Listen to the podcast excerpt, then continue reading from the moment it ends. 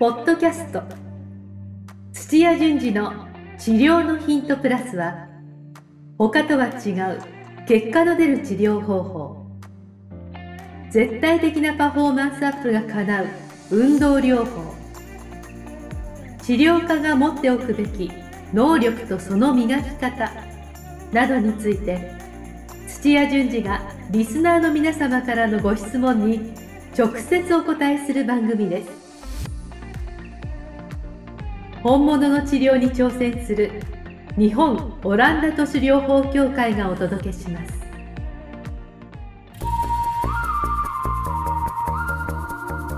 皆さんこんにちは。梅島茂です。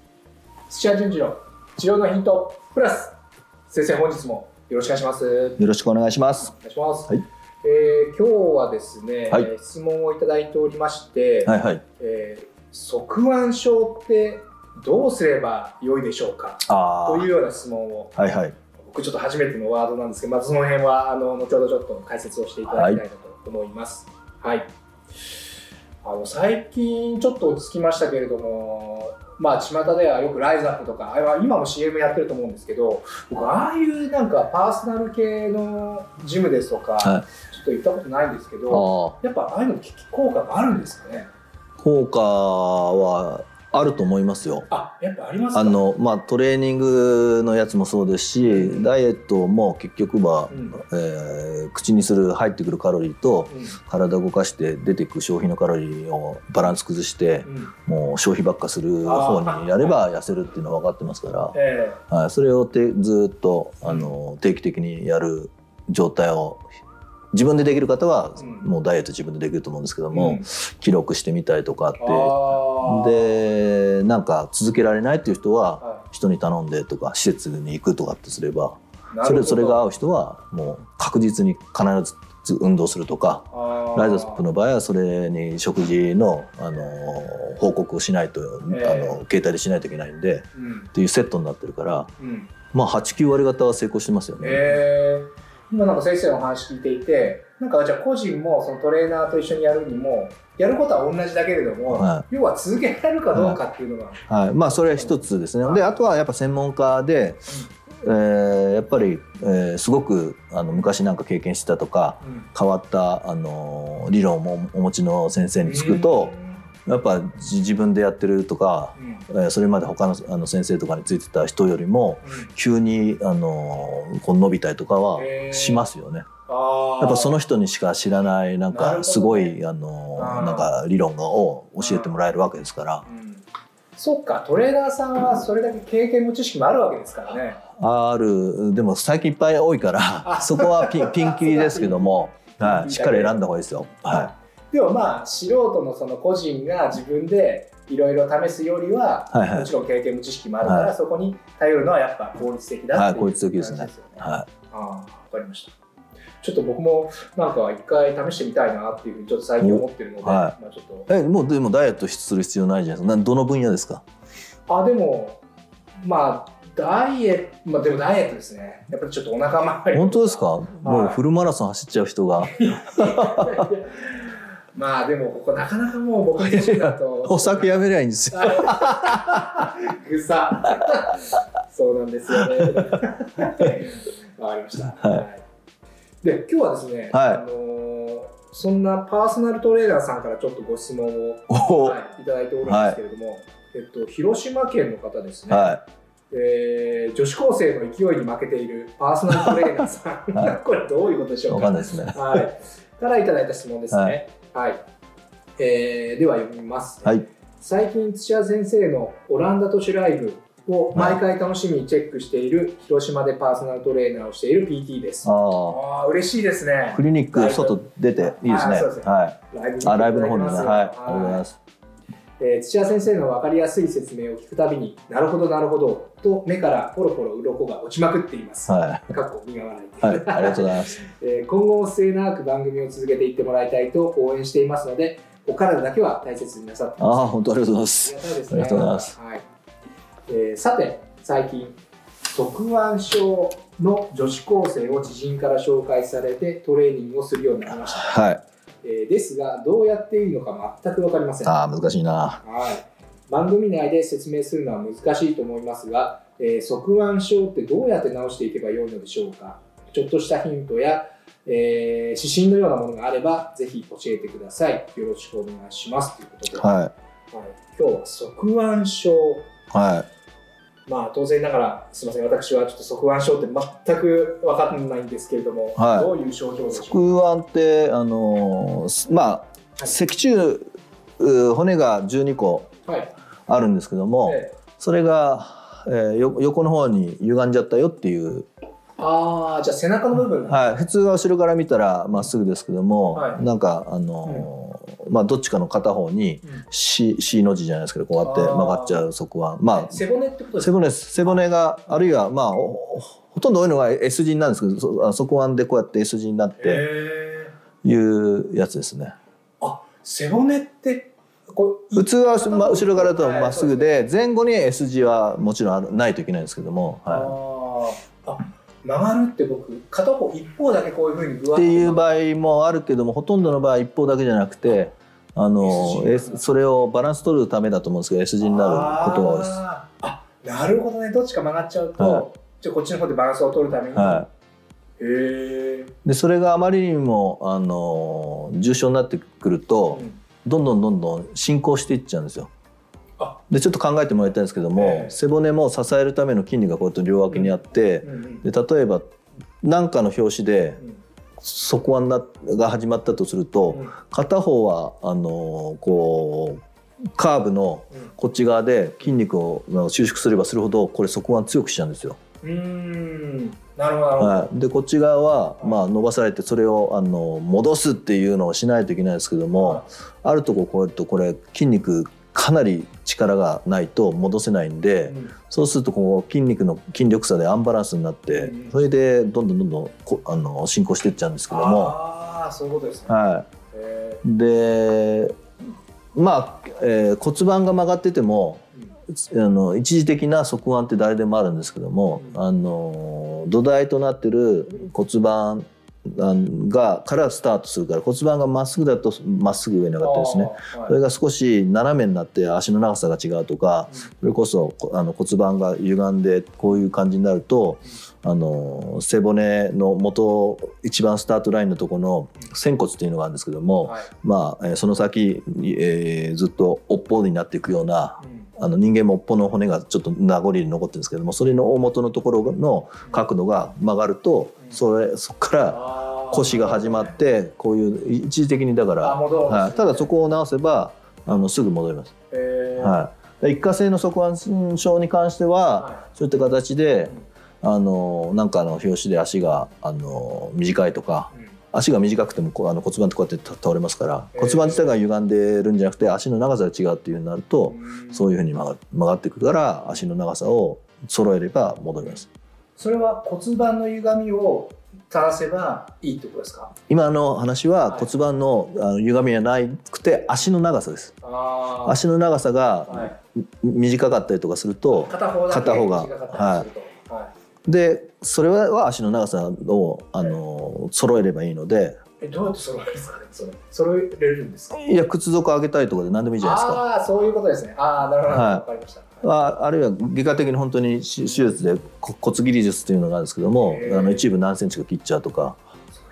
そういう治療もあら荒技であるんですけども、まあ、いずれにしても長さ揃えればはい。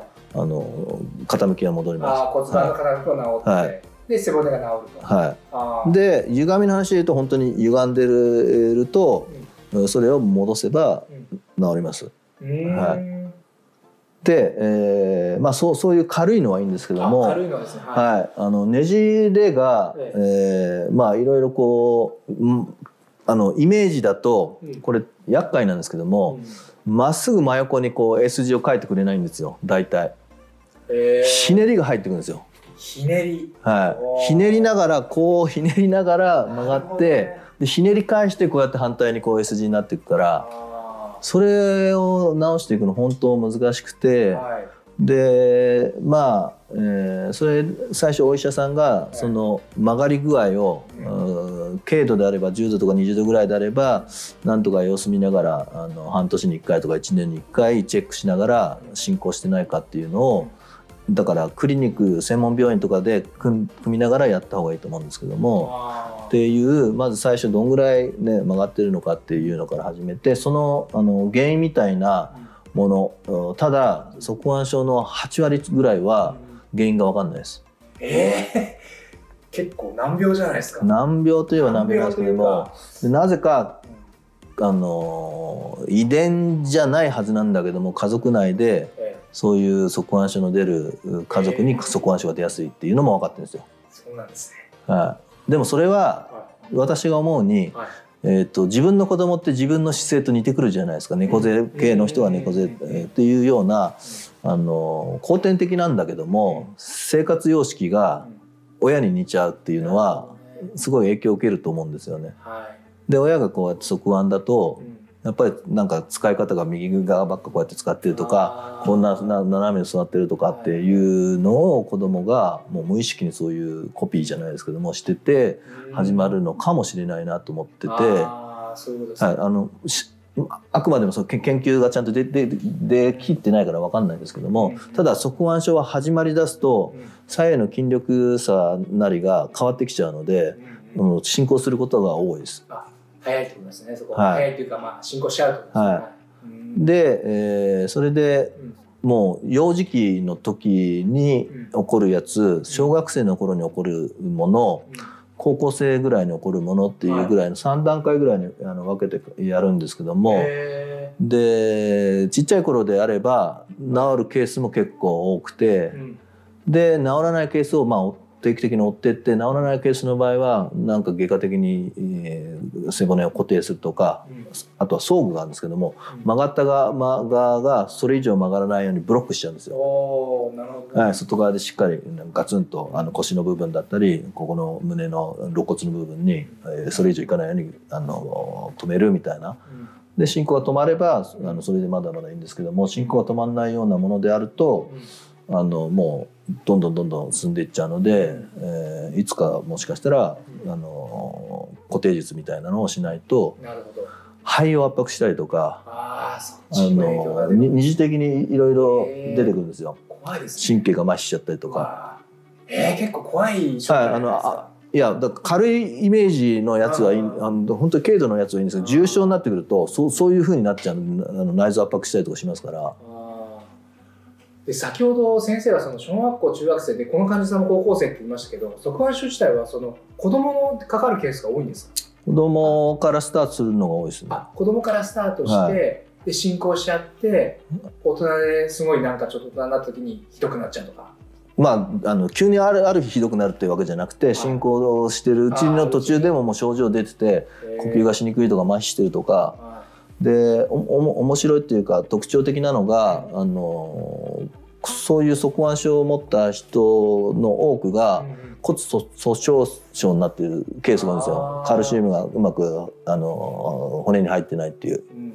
は骨粗鬆症。あの骨がうまく入っていやほ骨にカルシウムがないっていうかスカスカの骨です。ああなるほどね。はい、なんで、えーまあ、同時にだから骨を丈夫にするようなことをしないと、うん。もう本当は背骨も発達ともにだんだんだんだん大きく強くなっていくところで側腕症であのそういうあの真上からの刺激じゃなくて真横からの真横じゃないな S 字だから斜めのの刺激が入るとそういう形になっちゃうんですよ背骨が。なるほど。はい、なんでなるべく早い柔らかいうちにうんまあ、骨を丈夫にしながら矯正していれば、うん。まあ、まだあのその後の人生は楽なんですけどね。なるほど。はあじゃあ結構これ難しい。い、難しいです。だから原因があるものであれば調べなくちゃいけなくて、ええ。ーで筋肉自体のえはい、病気とかでうん。あの筋ジストロフィーとかこうしあの筋がね、あのうまく作用しないし萎縮しちゃうとかっていうのだと腰が支えられないと背骨とか他のとこもそうですけども、って言ってある時ちょっとね斜めになったら支えられないからそれが始まってこうやって曲がっていくっていうのもあったりとかうん結合組織軟部組織があの硬くなってはい。硬くなって片方がものすごく硬くてあの曲がっちゃうとかうん。あのそういうなんかうんあの原因原因がなんか違うようなものにあるものはそれに対応していくと。なるほど。はい。ああ別のところに原因があるんじゃないかと思われるとかそこを対処していくってことですね、対処していくっていう。はい。その辺のやっぱ見極めもあるわけですもんね。はい、まあでも多分、えっとパーソナルトレーナーで自分のところに来てるっていう程度なんで、うん。あの原因が分かんない一般的な側腕症だと思われるんですけども、はい。あのそれで軽いものであれば、うん。考え方としては、うん。側腕して伸ばされてる方の筋肉を鍛えるんですよ。あ伸ばされてる方の筋肉をまずは鍛える、はい、でつい一緒にやっちゃうからこっちの曲がってる方を同じあの負荷とかでやると曲がってる分テコが効いて、あのこっち強調して鍛えることになっちゃうので曲がってる方はあの鍛えないあるいは伸ばすっていうような作業をして、あはい、一方向をあのこうなんか鍛えるっていうのをあの強調してでもそれでも地道にずっとやってって1年がかりですね。あ結構かかるんですね、は一年がかい、私ジャイロトニックっていうちょっと特殊なボディーワークの技術、うんスキルがあるんですけどうんもそれはまあちょっと機械を使いながら、えー背骨をこうひねりながらこうやってやったりとかうん。上に向けたりとかっていうのがあるんですけども、うん。あのそういうのでもなんか、えーこういった側腕症で悩んでる方を、えーまあ、肩棒で固定しながらうん。一方向にだけこうやってずらすとか、ああ、はい、いうトレーニングとかこっちが伸ばしたい方は、はい。あの負荷かけないでこっちを伸ばすとかっていう、はい。はそういうのを地道にずっとプログラムをあの半年だ1年だってやっていくと。で写真とかで捉えていくとだんだんこれがあの治っていくんですよ。そうなんですね、はそう。先生さっきその具体的な治療方法として片方だけの筋肉を鍛えるっておっしゃったので、はい。どういうふうにそれ背中の片方だけやるのかなと今実践されたように、はい。一方だけをこうっていうふうい、に動かすとか、はい。そういうことってことですね、はい、だって梅島さんだって昔はか重いカバンを片方持ってたらこっち側だけ鍛えてるじゃないですか。ああ確かにありましたね。はい、でリュックにしなさいっつって、そうですそうです。あはい。あそういうことか。はい、片方だけ鍛えるっていう。片方だけ鍛えるっていう、はい。はいで難しいのは大体 S 字なんで、ええ。ーじゃあ下の方の片方はこっちだけど上の方はこっちだってなるから。どういうふうに鍛えるんですかそれ。だから、えー上の方であるとうん。もう下の方を固定しながらあのこっち側だけやるとか、えはい、難しいんですよ。ー、難しいですね、はいだちょっとそういった特殊なちょっと、うん。あのセミナーというか、うん。あの理論を身につけた方がうん。どうやってやるんですかね。もちろんね元 PT の方だからあの結構な知識があるとは思うんですけども、うんうん。はい、だけど運動理論は理論としてうん。それを実現するために片方じゃあ腰の部分は右側だけ胸の部分は左側だけ鍛えるあの運動手段というか、あのプログラム内容をどうその後発展していくかとかっていうのをちょっと勉強したどっかで勉強した方がいいですね。なるほど、は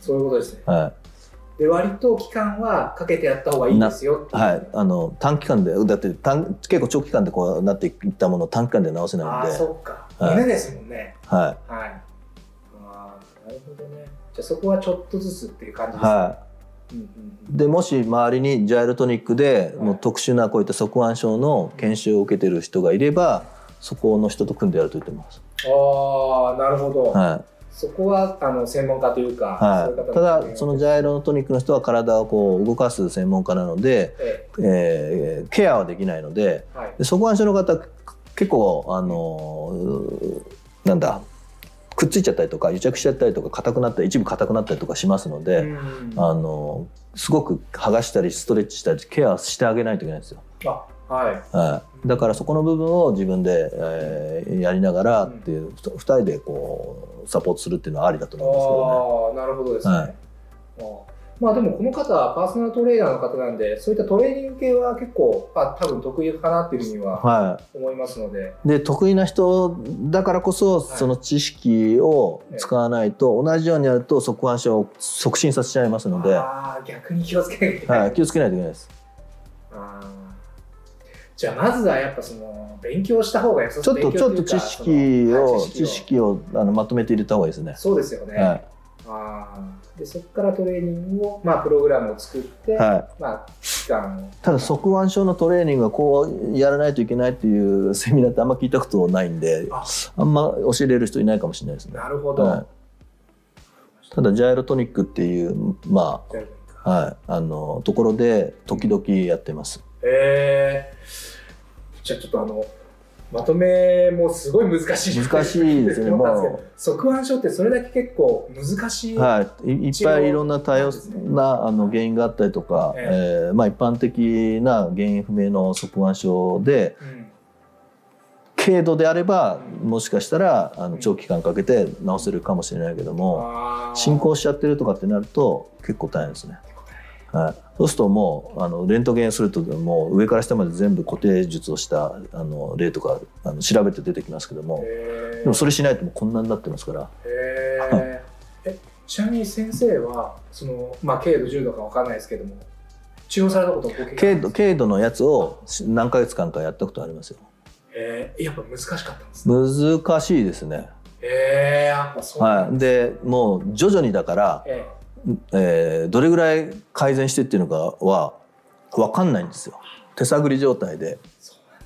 はい。なんかいはい。一周二周でいや前よりこうあの姿勢良くなったよねって感じは全然感じられないからはもう信じてひたすらこうやってったらい、写真撮っとくとなんか1ヶ月経ったらあちょっと戻ってるかなとか、へーそんなそんな感じですよ。えー、結局トータルでどんぐらいやられたんですか期間的には？いやまあ途中で終わっちゃいましたけども、はい。でも半年ぐらいやった時ありますね。はああでも半年ぐらい経てば結構。い、結構そうですね。だから喜んで、はい、あ見られたっていうことで、で最初の12ヶ月我慢してこうなんとかモチベーション、ねうん。引っ張りながらうん。やって、あこれ良さそうだってかあの感覚を持ってもらえるとずっといきますよね。今そこが結構ポイントですよね、は最初の12か月間ではい。患者さんにそういうふうに、いはい、だからまあ写真撮っておくのはもちろん、はい。まあ、そもそもなかなか効果ってねあの出にくいものだっていうのは先に言って、はい、ちゃんと見立てはこうなってんだよっていう。なるほどね。は問診のところですい、ね。そうですね。おおやっぱ大事なんだな問診って、はああそうですよね、うん。なかなか効果が見られない症状であればあるほど最初にそれを伝えておくっていうのが大事だと思います、はい、ま魔法はないんですよやっぱり。なるほど、はい。すごい勉強になりました、はい。ありがとうございます。はいじゃあ先生そろそろちょっと時間も近づいてまいりましたのではい。じゃあ先生あの本日もためになる情報ありがとうございまはい、した、ありがとうございました。今日のポッドキャストはいかがでしたか？番組では土屋順次への質問を受け付けております。